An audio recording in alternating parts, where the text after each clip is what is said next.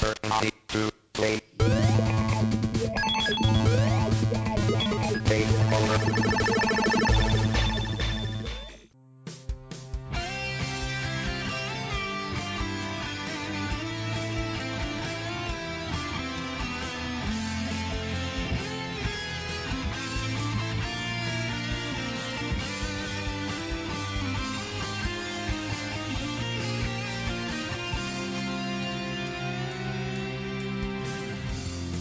¿Qué tal? Sean ustedes bienvenidos a una emisión más de este su podcast de ficciones. El día de hoy vamos a hablar sobre anime y fandom, todo el fenómeno generado alrededor pues de este gusto que tenemos por la cultura y específicamente la animación japonesa. Eh, para hablar de este tema hoy me acompaña alguien con ya muchos años en este medio, blogger, podcaster, pues promotor, investigador y conocedor de este tipo de cosas, que es Ragnarok del Palacio Valhalla. Y bueno, démosle la bienvenida. ¿Cómo estás? Hola, hola, Spidey. Buenas noches a, todos los escuchas en el, en el podcast de ficciones. Aquí su servidor Ragnarok desde el Palacio Valhalla. Eh, la única persona que no sabe qué cintillo más agregar que el que se plagia siempre del podcast La ensalada de otakus. Pero aquí estamos a tus órdenes. Ah, y, y gracias por, por, por los piropos. es, es, lo natural que se hace al principio como para quedar bien, ¿no? Sí, sí, sí, che, queda bien. no es cierto, no es cierto. No, pues bueno. Antes que entremos ya de lleno en el mundo de la animación, vamos a conocer un poco, que Ragnar nos platique un poco de su vida, cómo llegó a esto del mundo del anime, cómo fue que empezó a ver sus primeras series, esto del manga y todas estas cosas. Y después, pues, cómo eso lo llevó, uh, o cómo fue su historia para llegar a ser un blogger y hacer podcast y hacer todo lo que ha hecho ahí en internet. Ay, caramba. Bueno, como dijera un personaje de, ficción, eh, para contarte mi vida necesitaría como seis o siete partes de una película, pero vamos a tratar de resumirlo en menos de cinco minutos. Así que ahí va. Como cualquier chavito de mi rodada, que es de los ochentas pa'lante, empecé viendo lo que eran caricaturas por la televisión abierta. Las primeras animaciones que yo recuerdo haber visto así a bote pronto, Robotech, Heidi, Massinger Z y Minky Momo, que aquí en México fue conocida como Las aventuras de Gigi. Eh, un, muy bonito anime y de hecho tengo de todos del que tengo más gratos recuerdos es, de ese de las aventuras de Gigi en, ese entonces finales de los 80 oh Dios mío hace mucho tiempo yo no tenía la más remota idea de que lo que veía eran caricaturas que se hacían en Japón y que se llamaban anime. Yo no sabía nada de eso. Y así fue como me conocí después Dragon Ball, Sailor Moon, Escaflowne, una muy, muy hermosa serie, Dios mío. Yo no supe que todo lo que estaba viendo en ese entonces era animación japonesa hasta 1998, cuando en secundaria adquirí una revista, una historieta, más bien, que después me enteraría que sería, se les conocería como tipo manga, llamada Chicas Trabajadoras, de corte erótico, para mayores de 18 años. En ese entonces yo tenía 14 años, así que ya te imaginarás lo precoz que era. Religiosamente compraba esa revista, eh, que en sus primeros números tenía secciones dedicadas a explicar eh, lo que es el manga, eh, lo que es el anime, que se hacen en Japón que son muy famosos. Y así fue como me enteré de que tal título, de más chavito, hasta más chavito todavía, era, era animación que se producía en Japón y que, y que llegaba a México. Como te decía, en el 98 fue que ya me hice fan de esto. Ya sabía qué era, a qué le tiraba, así que no me quedaba más que documentarme, documentarme, informarme más, saber más, si había más eh, animaciones que las que salían en la televisión y por supuesto que había muchísimas más. Eh, y esto fue gracias a los fanzines, las revistas hechas por y para aficionados que más de alguna tenía suscripciones a todo el país. Así fue como pude hacerme de algunas gracias a la colaboración que tuve con otras personas las cuales formamos un club de aficionados al, manga y al anime aquí en la, en la localidad donde actualmente vivo. Como el tiempo pasa y todo crece, el Club Truena. después se formó otro club que también volvió a tronar años después y de ahí, en el mismo auge de la convergencia tecnológica, llega la Internet y con ella los foros de discusión. En los foros de discusión encontraba personas con los mismos gustos que yo, que escribían de todo un poco lo que encontraban e incluso ofrecían recursos, información que se podía leer desde Japón o desde páginas en inglés, ya donde de alguna forma, poquito a poquito, podíamos enterarnos de lo último en cuanto a animación japonesa se transmitía por allá o lo que podría llegar eh, a, a nuestro país. Ya para esa época, universitario, me animé a compartir lo que sabía no por medio de un blog, aún no se popularizaban tanto, sino por medio de un sitio web que yo diseñé, que se llamaba en ese entonces El Rincón de Ragnarok. Esto a la memoria de una sección, de unos foros de discusión muy, muy grandes que reunía a, gran parte de la comunidad mexicana, si se le podría llamar comunidad, ahora que lo pienso, de, de aficionados al manga y al anime en México llamada Animexico, animexico.com. Fui moderador de un par de foros, de uno de esos dos, de, uno, tres foros más bien. De los tres, uno era de conocida animación japonesa, de la cual me declaro fan al 100%, ya te imaginarás cuál es.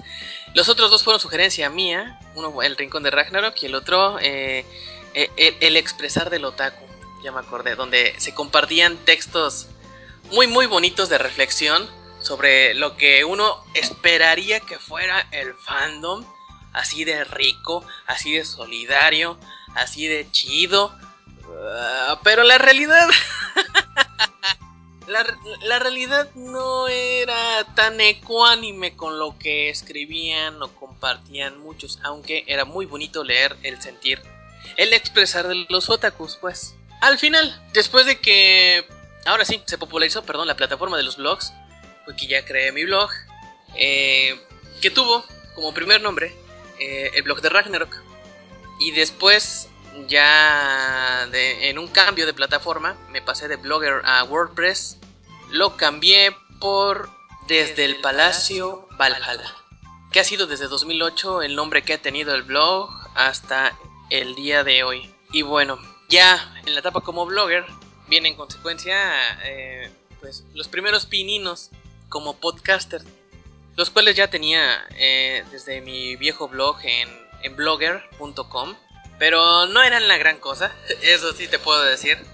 Actualmente el podcast lleva dos encarnaciones. Eh, por cuestiones personales no ha sido posible para mí hacerlo eh, constante.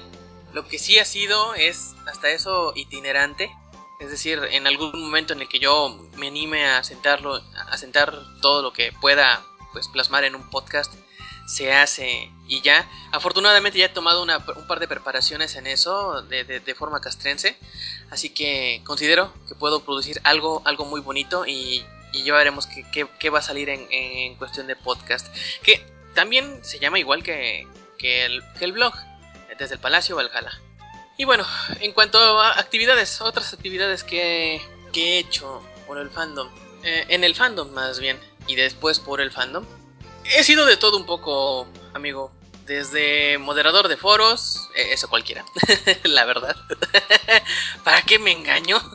Eh, he sido también columnista, reportero, corresponsal para un medio argentino llamado Anime Vaca, que actualmente resucitó ya en formato podcast.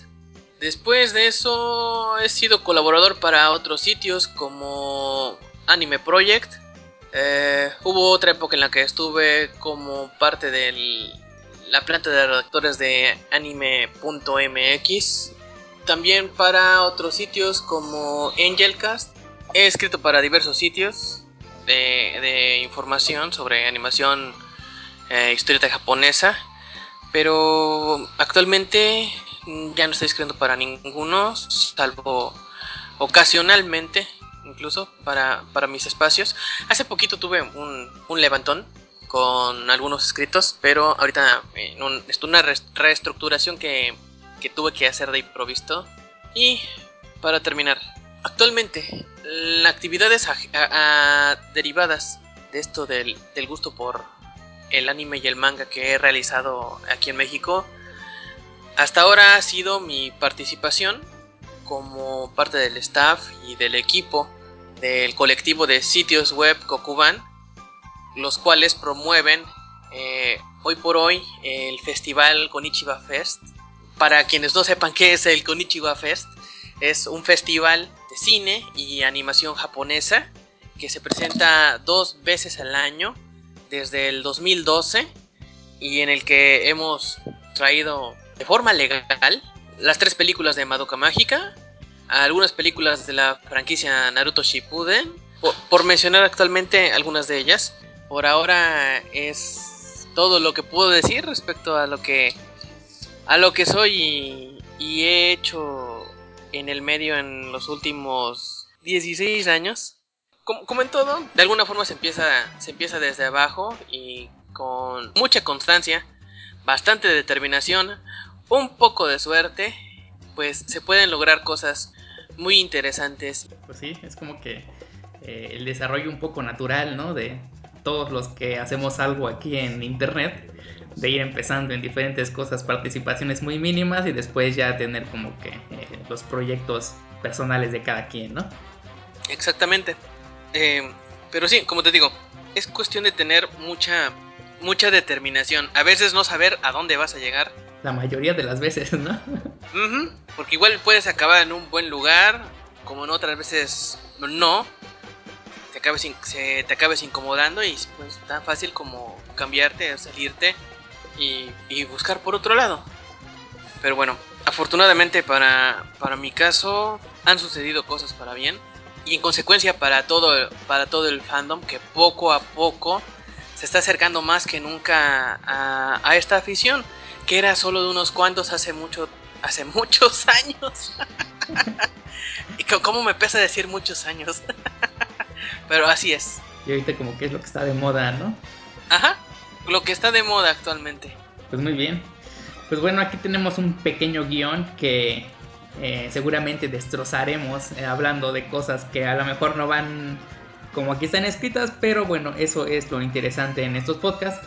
Así que para retomar una de las cosas que dijiste eh, en estos proyectos en de traer anime legal, los festivales que mencionaste, abordemos un poquito ese tema, ¿no? De los espacios eh, para animación en México a los que tenemos acceso, que son pues principalmente eh, la televisión abierta, la televisión de paga para quien la tenga, y pues el mayor de todos que es internet, descargas y todo lo que viene siendo la piratería, ¿no? ¿Qué te parece si vamos por ahí?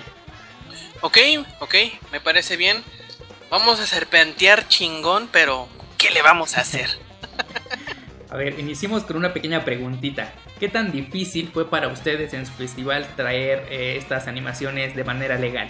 Bueno, algo que caracteriza bastante a los japoneses en cuanto a realizar negocios como cuestiones de licenciamiento, no solo para animaciones japonesas o películas, sino también para manga, es el el hecho de fijar esos detalles con los que puede concretarse un buen contrato. Los japoneses son personas de honor y por tanto son bastante detallistas en el sentido de la configuración, de la conformación de estos contratos. En sí es una cuestión de políticas, de llegar a acuerdos donde ambas partes podamos coincidir y salir beneficiadas en, en cuanto a pues los dividendos que puede producir ya la adquisición de una licencia eh, para la exhibición en salas de cine en otro país del mundo, en bueno, un país bastante lejos del país de origen. En esencia es precisamente eso. Pese a la condición de exigencia que tienen los japoneses para con sus productos, una cuestión de diplomacia y viajes a Japón, por supuesto, para permitirnos llegar eh, a acuerdos que puedan beneficiarnos y así concretar el poder traer las películas, no solo películas de animación, sino películas de, acción real, live action, por medio del festival a los complejos de cine, eh, Cinépolis en este caso, que es con los que estamos, alrededor de nuestro país. Eh, de hecho, en el último festival, por poner una numeralia en concreto, estuvimos en más de 90 salas alrededor de la República, en un promedio más o menos de 3 salas por estado, que fue hasta ahora el alcance más grande que ha tenido con Ichiba Fest en lo que va de este 2015. Y bueno, eh, ¿qué tanto responde eh, pues todos los fanáticos cuando se trata de consumir anime legal a diferencia de hacerlo, por ejemplo, descargando algo? Te pongo un ejemplo. Eh, que es aquí colaborador del podcast y del blog, es de esos que si sale la película eh, del cine va y la ve tantas veces como le sea posible, ¿no? Un poco apoyando a la taquilla para que si ven que hay respuesta de la gente, pues obviamente sigan trayendo más, este, más obras japonesas, ¿no? ¿Crees que realmente haya un apoyo de, toda, de todo el fandom eh, para este tipo de proyectos? ¿O crees que la gran mayoría sigue prefiriendo las descargas y lo gratuito? En una respuesta en concreto, en mi opinión, creo que obedece más a, la segunda perspectiva que comentas y, y, me explico. Nuestro fandom en particular tiene una pauta, vamos a ponerle así, una pauta de 15 años, si no es que más, de tener la siguiente costumbre. Nuevo anime que sale, puesto de piratería que lo tiene. Chico que lo compra, chico que lo ve en la tele las veces que quiera. Y así una y otra y otra vez. Posteriormente, encontramos eventos que compactan el grueso de esos puestos. Ya no los encuentras en la calle, sino que pagando por una módica suma, a veces no tan módica, entras y vuelves a pagar por volver a adquirir esa otra serie gracias a ese puesto pirata que estaba en la convención y así lo haces por un año, por dos, tres, cuatro, los años que lleven actualmente las convenciones cuyo, cuya base de sustento y financiación sea precisamente los dividendos que la piratería les da. En ese sentido, enfrentamos más de 15 años de esa pauta. En 15 años, el grueso de fans que ya están acostumbrados a ese ritmo, a ese modus vivendi, está muy cabrón que tomen conciencia de que lo que hacen no es correcto. Sin embargo, pese a ello, no es imposible. Poco a poco hay personas que hacen afortunadamente, afortunadamente conciencia de que si uno quiere contenidos de calidad, contenidos legales, contenidos que sean constantes en nuestro país en cuanto a animación japonesa se refiere, no hay de otra. Es adquirir los servicios que legalmente se encuentran en oferta en México, ya sea por medio de las editoriales manga que hay en nuestro país actualmente o por medio de los festivales que promueven cintas de animación o de cine asiático en nuestro país. Eh, incluso me atrevo a, agregar en este, en este paquete a los ciclos que últimamente instituciones como Conaculta han, incluido a lo largo de los años y precisamente en este último año eh, con diversas películas de estudios emblemáticos como Ghibli, por ejemplo, o como del estudio Comics Wave, de, que es la productora de las películas de Makoto Shinkai, que de vez en vez, ya sea la Conaculta misma o alguna dependencia derivada de ellos, promueven un ciclo de cine con sus películas. Si bien las motivaciones y el enfoque es totalmente distinto a como lo es un festival de cine, donde es organizado por particulares, y ahí hago la separación de, esto, estos festivales, los festivales de cine que hay en México actualmente para animación japonesa y películas asiáticas son orquestados por particulares mientras que los otros festivales, las otras puestas de proyecciones de películas de animación son ya llevadas por instituciones de Estado que promocionan la cultura de otros países y la animación en general. Pero bueno, en todo ese ponche de opciones, los cuales incluyo por supuesto ya las plataformas legales de, streaming como Crunchyroll, eh, Hulu, eh, Netflix, eh, Daisuki. Opciones hay para que uno pueda hacer conciencia, pero ya es cuestión de, de la voluntad de uno.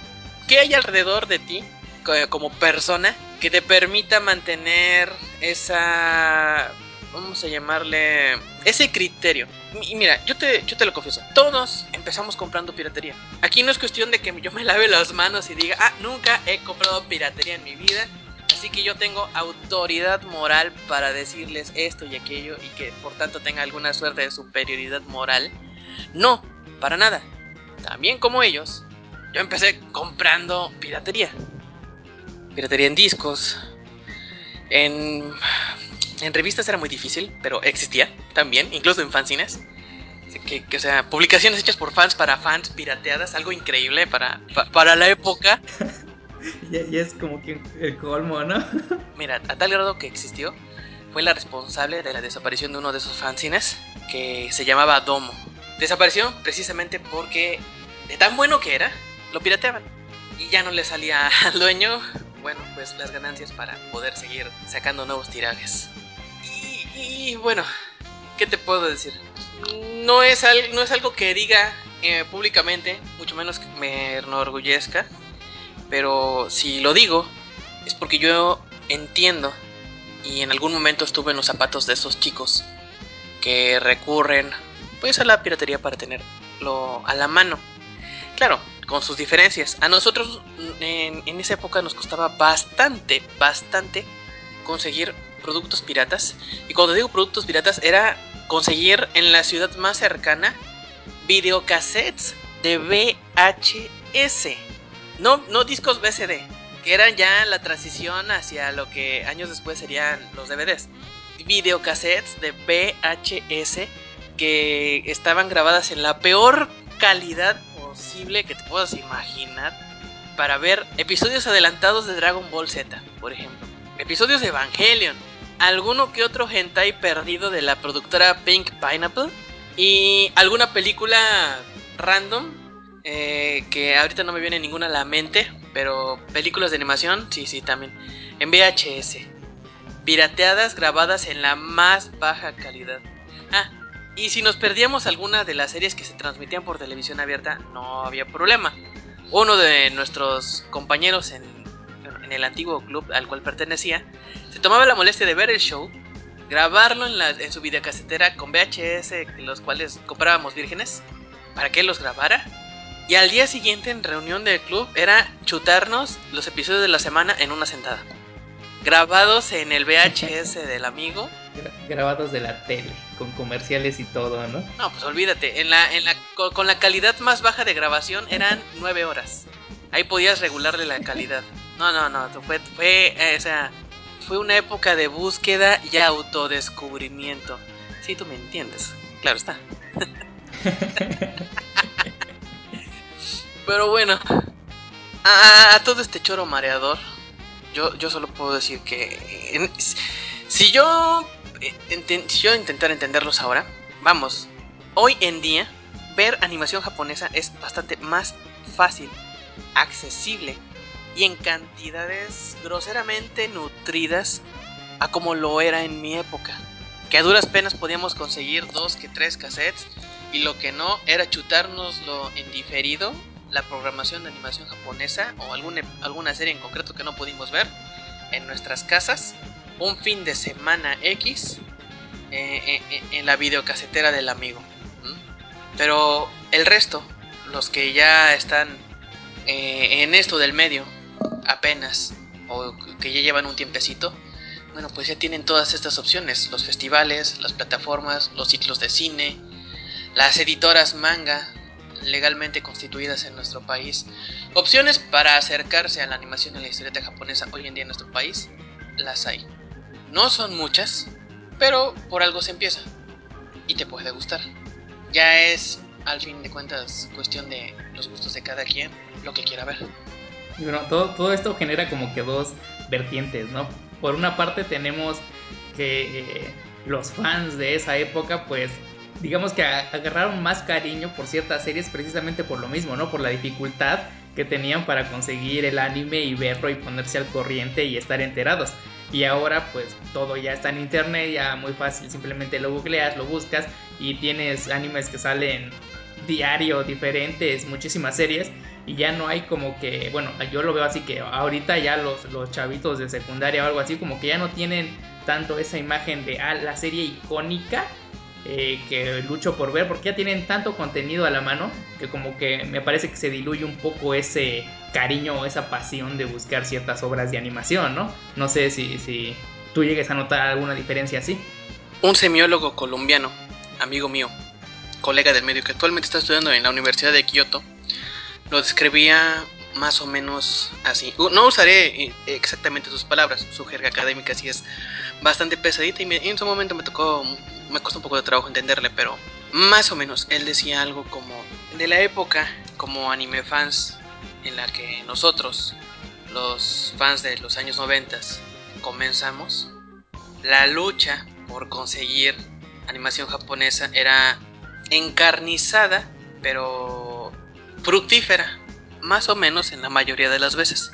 Sin embargo, con la presencia de las tecnologías de información, de los medios y de los servicios que acercaban en tiempo y en cantidad la oferta de animación japonesa a las generaciones siguientes de fans del anime y del manga, pasamos de una cultura del aprecio a una cultura de la inmediatez y la acumulación. Si en un principio nosotros, los viejos fans, recordábamos tal o cual detalle de X serie, los fans de ahora, lo que más te van a recordar va a ser la cantidad de series que tienen, su ego medido en proporción y en función de las series que tienen coleccionadas en su carpeta de discos pirata. Y, yo es así, como lo ve mi amigo, el semiólogo, es como, como yo lo veo también. Pasamos de un momento en el que ubicábamos las grandes historias de la animación japonesa en función de lo que veíamos, de la época en que nos tocó ver esa animación japonesa, que por lo general no era exactamente de la época en la que se emitía en la televisión japonesa. Nos llegaba con varios años de retraso, no bastantes años. Salvo Sailor Moon, fíjate de hecho, de esto podía, podía hacer un pequeño apartado, eh, en el caso particular de Sailor Moon, ya que eh, fue gracias a que una juguetera, Bandai, eh, ya estoy ya contándolo como anécdota, y que intercediera tanto la productora de, de la animación como la embajada de Japón en México, que en su momento se hizo con bombo y platillo una presentación en todo el país de la serie de animación con modelos disfrazadas de los personajes de, principales de Sailor Moon, de las, de, las cinco, de las cinco primeras guerreras. Fue un evento, si mal no recuerdo, bastante, bastante sonadito. E incluso llegó a diarios de circulación nacional. Salvo el caso de Sailor Moon, que sí tuvo bastante proyección las demás series de animación japonesa llegaban con más o menos un, tiempo de, retraso. A, veces, mm, mm, cuando nosotros, los que vemos un tanto sesudamente las cuestiones de la animación japonesa en cuanto al impacto se refiere, decimos siempre, y es, y es un comentario válido, que tal o cual serie de animación japonesa tuvo su época para brillar, que fue comúnmente la época donde se emitía. Si bien a nosotros se nos aplicó esto con, con en, la, en, la, época de los noventas, ese pequeño retraso también representaba un pequeño retraso en el impacto que produciría años después con las nuevas generaciones de, de anime fans. Y bueno, a diferencia de fandoms muy específicos y muy bien cimentados de franquicias como por ejemplo Star Wars o Star Trek que pasen los años que pasen mantienen una cohesión. Todos sus elementos miembros que entran miembros que salen es eh, mis respetos para, para las personas que organizan esos grupos de fandom en particular. En, la cuestión de la animación japonesa no nunca ha habido, al día de hoy, un hilo conductor, una asociación o un grupo que haya permitido el traslado de esa, esa conciencia, de esos... No voy a decir la palabra valores porque eh, e, ese es otro error, fíjate, que es bastante recurrente en los que miran animación japonesa. Que todo lo que ven tiene valores. Desde la serie más pinche hasta la serie más profunda, a criterio de cada quien, tiene valores. O sea, a huevo, principalmente ese anime o tal anime tiene valores y no es así. Porque a fin de cuentas, quien puede decir algo sobre su serie para transmitir al público que la ve es el autor de la serie. Si nos vamos a poner metafóricos y sesudos a la hora de analizar alguna animación japonesa, no vamos a decir Dragon Ball me enseñó a ser una mejor persona o que los caballeros del zodiaco me enseñaron el valor del, del compañerismo y la solidaridad. En nuestra afición no ha habido un elemento que cohesione esas conductas o esos criterios precisamente en la transición de nosotros hacia las siguientes generaciones de fans no hubo un mayor intercambio ponle tú de conocimientos o de experiencias o de prácticamente nada los siguientes fans llegaron en blanco con influencias y con fuentes totalmente distintas a las que nosotros si nosotros en nuestra época lo que tuvimos más a la mano fue la televisión abierta los VHS grabados y los fanzines, para la siguiente generación fue la convergencia tecnológica. Los servicios de BitTorrent, el streaming, el bajarte el episodio y en tu computadora o el quemarlo en un disco, donde ya los grupos de fansub en español empezaron a pulular como si fuera una plaga de hongos. La siguiente generación de fans ya no le tocó conocer tanto las andanzas de los grupos de fansub por medio de los discos o ya sea por episodios descargados, sino por el mismo episodio ya colocado en servicios de terceros que se lavan las manos, evadiendo totalmente la responsabilidad del contenido que se sube, cuestiones de copyright. Y ahí lo tienen en la computadora, la siguiente generación.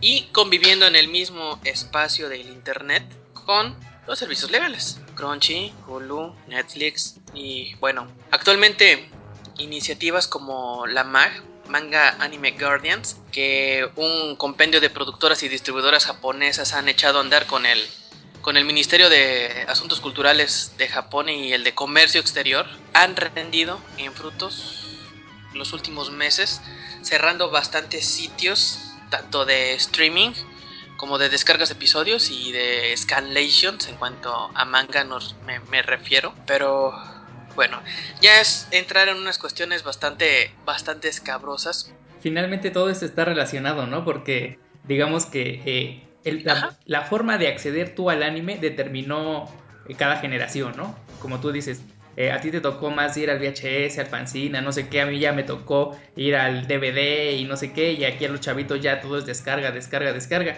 Entonces, eh, la forma en que podías acceder al anime es en gran parte lo que determinó tu forma de apreciar ese anime en tu generación. Y como bien dices, ¿no? Hay, hay este, eh, fandoms muy grandes, muy consolidados, como los de Star Wars, Star Trek y todos ellos.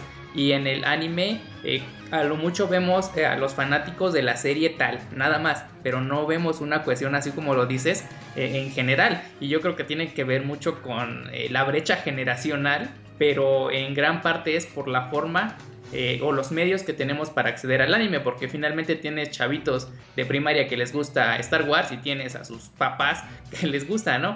Entonces, las influencias que logramos tener del anime de mayores es de nuestros primos, de nuestros hermanos o algún familiar que le gustó el anime y a lo mejor uno lo veía con esa persona, nos interesamos y lo empezamos a ver. Pero finalmente la brecha generacional y la forma eh, que hemos tenido para acceder a, esta animación japonesa creo que sí ha, delimitado demasiado este, pues esto, ¿no? Que como tú mencionas, de que no, no nos hemos eh, heredado, por decirlo de alguna forma, pues los conocimientos, las experiencias que hemos vivido pues en este, en este transcurso. Y por otra parte, eh, el internet, las descargas de manera ilegal, finalmente en, llega un momento en que son el único medio para acceder a determinados eh, series, determinados mangas muy específicos, ¿no? Las pequeñas ovas, las pequeñas animaciones de culto que sería mucho más difícil todavía conseguir si no fuera por lo ilegal. Eh, digamos que si estuviéramos esperanzados únicamente a ver anime legal, pues nos perderíamos de mucho contenido. Y yo creo que en gran parte eh, la popularidad que tiene la cultura japonesa y el anime, al menos en un país como en México, y yo creo que me atrevo a decir en toda América Latina, se lo debe gracias a, lo ilegal, a la piratería. Definitivamente. Mira, es curioso. Hace un rato comentaba que uno de los, citando a mi amigo el semelo colombiano, que una de las consecuencias en el devenir generacional de los fans de la animación e historieta japonesa es desde apreciar la animación japonesa como tal, de lo poco que llegaba, a comprar, comprar, acumular, acumular, acumular, las nuevas generaciones, partiendo de esa manera de adquirir y almacenar la animación japonesa, se forjan la idea de que la animación japonesa es alguna suerte de expresión artística que no merece el dinero que invierten para consumirla, salvo para adquirir el disco o para la cuota de descarga del episodio por internet. Ya está ahí, nada más. Porque las productoras, los estudios, los animadores, todas y cada una de las personas que están involucradas en la producción de un episodio de animación, de una serie de animación, lo hacen por amor al arte y en consecuencia automáticamente les hace evitar sentir remordimiento alguno por el episodio que están bajando. Porque no se dan cuenta, o no quieren darse cuenta, que lo que ven es producto de muchas personas que se partieron el alma haciéndolo y que merecen una remuneración por lo que hacen. El fan actual, o de hace unos años, siendo sinceros, ve la animación japonesa. Ah, no mames, güey. Yo como madres voy a pagar por, esa pinche serie. Mejor me la descargo y chinga su madre la veo. Sí, para eso está la animación japonesa, para consumirla. ¿eh? Porque la animación japonesa llegó para quedarse. Porque es un producto de primera necesidad. Perdón, pero no mamen. No es así. Y, precisamente ahorita el comentario que acabo de hacer, eh, producto de primera necesidad, es parte de una cita de un amigo que quiero bastante, Corealan. Te saludo hermano si alcanzas a escuchar esto. Que él dice que la animación y la historieta japonesa no son productos de primera necesidad.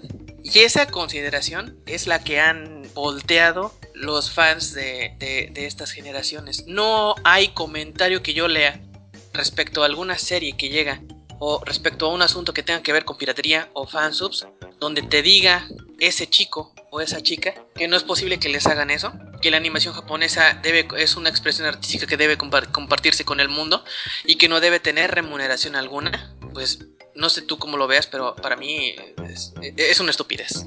Sí, tiene que ver mucho con esa mentalidad que tenemos en un podcast anterior que platicábamos con Rakrufi, nos decía, ¿no? Eh, es que nosotros no vemos la producción artística como un proceso empresarial, ¿no? Lo vemos como que es amor al arte y el que quiere dedicarse a eso lo va a hacer con sus propios medios y si lo logra tiene éxito, muy bien, pero en otros países eh, es toda una industria, ¿no? Son eh, muchas personas especializadas en un trabajo específico que se dedican exclusivamente a eso para sacar un producto final y finalmente aquí en México no tenemos esa cultura de valorarlo así y es como dices, no, el anime se ve como pues, es animación japonesa, es algo tan común ya en este momento que simplemente se consume, se consume porque puede consumirse, no ya quizás por el amor, por el aprecio, por el interés, por la profundidad que pueda tener una serie, no, simplemente eh, lo voy a consumir, simplemente porque me es muy sencillo ir, dar un clic, descargar y tener toda la serie que yo quiera. Efectivamente, y bueno, ahora Agrega esa mentalidad a más o menos un millón de personas que podría ser el estimado de lo que es la totalidad del fandom en nuestro país. Y que ese millón de personas, tres cuartas partes, si no es que el 80%, te asista a la oferta de eventos que hay en el país. Para alguien que ya ha leído y ha tenido la oportunidad de ver los eventos que se hacen en el país, el panorama es muy, muy nefasto. Al menos en ese grado. Y en ese grado me atrevería a decir que, eh, como comentabas hace un rato, ya hay un sesgo. Deja tú el sesgo que, ya existe en lo generacional, sino el sesgo que hay en las pautas de consumo. De tanto las personas que consumen piratería en general, de cualquier cosa, a las pocas personas que ya consumen productos, productos legales en ese sentido. Siempre, eh, fíjate que hace, hace, poquito estuve leyendo uh, un, reporte de una, de una, de una encuestadora, perdón, de un instituto que se dedicó a hacer una investigación, no era encuestadora, sobre el fenómeno de la piratería en México. Y es curioso, en números fríos, el grueso de personas que consumen piratería en nuestro país tiene la franja, reúne la franja de 18 a 45 años, que es precisamente más o menos la mitad, si no es que un poco más, de la población económicamente activa y de la cual percibe un salario que en la mayoría de los casos no es el que deberían tener en proporción a lo que ellos tienen como poder adquisitivo, destinan una pequeña parte a adquirir mercancía pirata de todo tipo. Lo que más consumen es ropa. Si mal no recuerdo, es estudiar lo que se acaba. Pero un buen, una, un buen tanto, pone tú unos un 10-12%, materiales audiovisuales. Audio, video, en formatos tanto físicos como digitales. Y ahí fácil se te estaban, se están estaban yendo como 5 mil millones de pesos al año, si no es que más. Hay bastante discrepancia en cuanto a los números, precisamente porque si, al menos unos te manejan los números en frío de los productos que se, que se piratean y que se venden a granel y del cual se hace eh, pues un súmale esto y multiplícale por tantos. En cuestiones de cine ya es como la taquilla neta en las cadenas principales de cine y a partir de ahí es, te sacan tus 12, tus 30 millones de pesos, si no es que más, si hablamos de alguna película de gran alcance, como son las internacionales, las, que hace Hollywood, pues. Pero bueno, e, e, en sí es eh, triste, triste, triste los resultados de ese estudio que leí sobre, sobre la piratería en nuestro país. Y bueno, haciendo las abstracciones respectivas porque somos a fin mira a fin de cuentas somos una somos una cosita pequeñita pequeñita en un gran mar de lo que es el fandom de hecho pertenecemos a otro fandom un, todavía más grande el que consume cómic el que consume historieta que a su vez pertenece a otro más grande que es el que consume animación de ese total que consume historieta y que consume animación una pequeña parte es el que corresponde a todo el grueso de fans de animación japonesa y otra pequeña parte, más pequeña todavía, que el que consume historieta japonesa. Aunque algunas personas lo hacen ver como, no, es que somos lo más grande, la neta, del planeta. Y te, te pueden recurrir a números así en chinga. Como por ejemplo, la última película de Dragon Ball Z, La Resurrección de Freezer. Esto es verídico, lo que, lo que te voy a decir. Generó 8 o 12 millones de pesos según eh, la, la, recaudadora de taquilla eh, que, se, encarga de, recolectar estos números, 8 o 12 millones de pesos. Y en contraste, la película, la, película más reciente que tuvimos como función especial en el Konichiwa Fest, Naruto The Last, recaudó más de 5 millones de pesos, casi 6 millones de pesos, y se quedó en el octavo lugar de recaudación en las primeras semanas de su primeras dos semanitas de su exhibición en México, como parte del evento especial que se hizo para darle cierre a la franquicia, ya que en ediciones anteriores trajimos un par de películas de la franquicia Naruto Shippuden. Pero bueno, no, olvídate. El fan dice, no, no, no, no, no, esto tiene oportunidad en nuestro país. ¿Ya vieron la cantidad que generó Dragon Ball? 12 millones de pesos. O sea, un dineral. La película más reciente de ah, Avengers, la era del Tron, más de 302 millones de pesos. o sea, o sea, ¿cómo? sí, nada que ver, ¿no? Y además que mucha gente que fue a ver esta película de Dragon Ball no es precisamente gente que consuma cotidianamente animación japonesa. Yo creo que la mitad fácil son eh, jóvenes adultos que cuando eran niños lo veían, pero lo vieron, era lo popular, salía en el 5 pero no quiere decir que después de eso siguieron viendo animación japonesa, ¿no? O sea, yo creo que tú conoces mucha gente, yo conozco mucha gente que vio todas esas eh, caricaturas en su infancia, pero que actualmente el anime pues les viene valiendo, ¿no? Mm, sí, exactamente. Una de las cosas que en la posición o en el camino que yo elegí recorrer respecto al fandom es que pues no todas las animaciones japonesas se prestan para hacer análisis sesudos y si se prestan para, para algo así, es que definitivamente vas a tenerle que sacar algo bastante, bastante en concreto. Que a los únicos que he visto muy ociosos en hacer algo así son los norteamericanos. Que fácil tienen como una veintena o una treintena de libros dedicados a los misterios y análisis sesudísimos de, ponle tú, Dragon Ball, por ejemplo, todos los caballeros del zodiaco, que, más que nada son, eh, son razonamientos particulares de esas personas eh, acerca de la serie. Algo así como, yo vi la serie tal en el episodio tal y me parece que los calzones de Goku en ese episodio eran rojos, pero en, el siguiente episodio eran azules. Yo quiero pensar que, eso debe ser una, una juxtaposición en el, espectro cromático donde se analiza eh, la transición de niño a adulto del, joven Goku. Porque como recordarán en el episodio siguiente, eh, toca de manera descarada la región pública de su, de su compañera Bulma.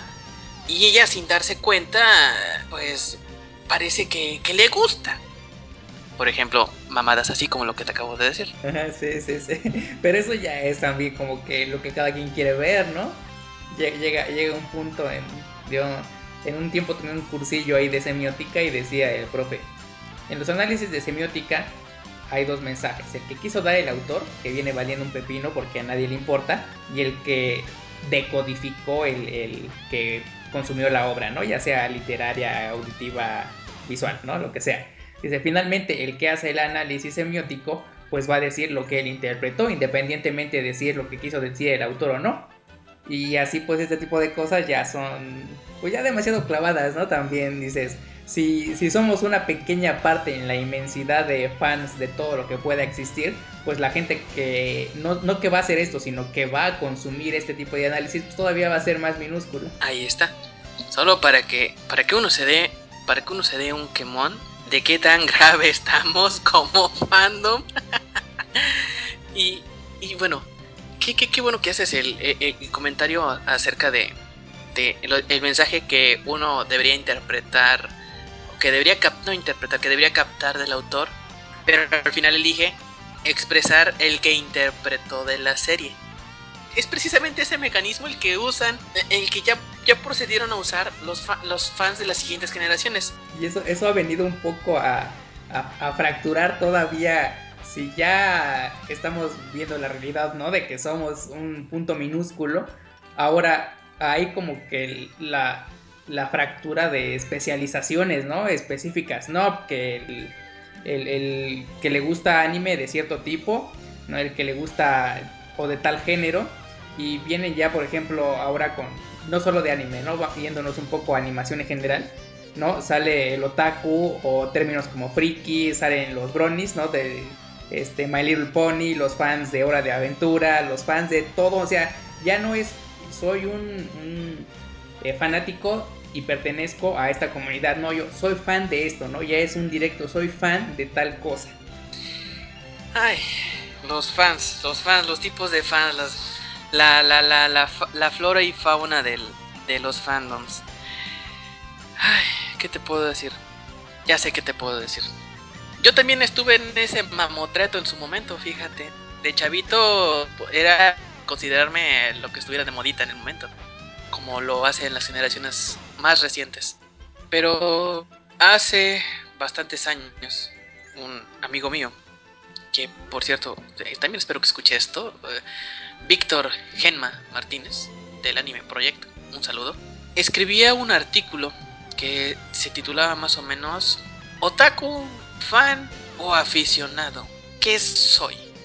Básicamente era un, desglose más o menos compacto de, todas las terminologías donde se sacaba que el otaku era esto, para hacerlo tenías que ser esto y aquello, pero vives en México. Como México no es Japón, no puedes ser un otaku.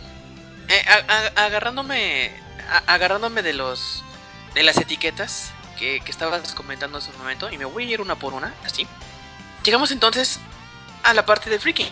Pero, ok, freaky es un préstamo de la palabra española que, válgase la redundancia, los españoles a su vez tomaron del anglicismo freak, que significa raro.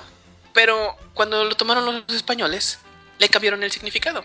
Según, y esto en palabras de una chica en el Salón del Manga de Barcelona, el evento del fandom en España más grande de ese país, definía friki más o menos así.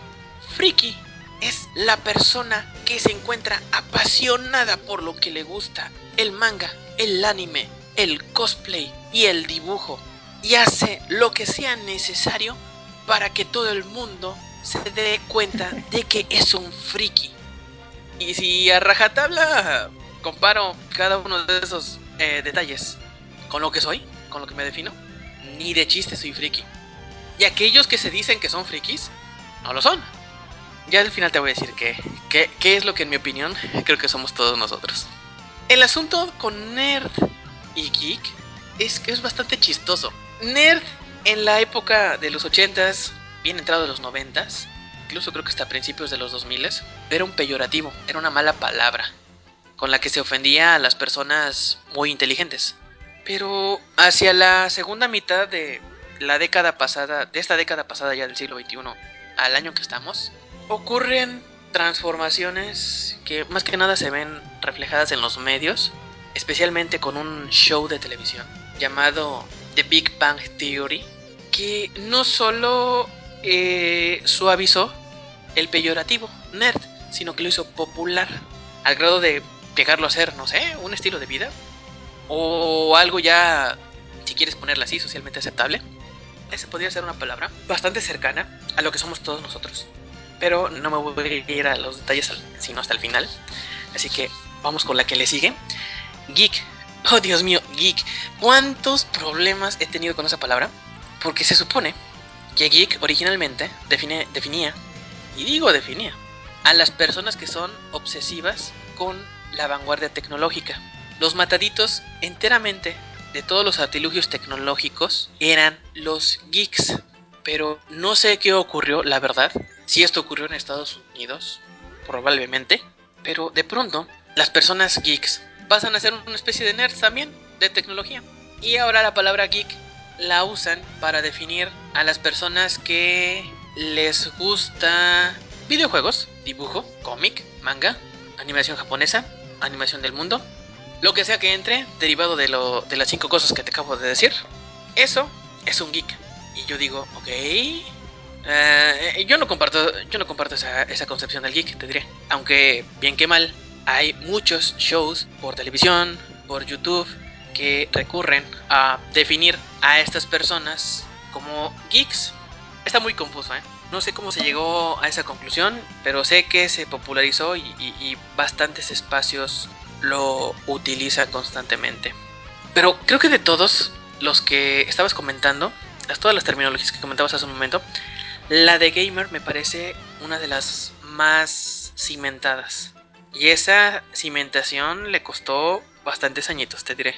De todos los fandoms en nuestro país que sí se la han sorteado bien cabrona, el fandom dedicado a los videojuegos es, si puedo definirlo en una palabra, el más fiel de todos. Quizás al nivel de lo que te decía hace un rato, del grado de compromiso y cohesión que tienen fandoms específicos como los de Star Wars y los de Star Trek.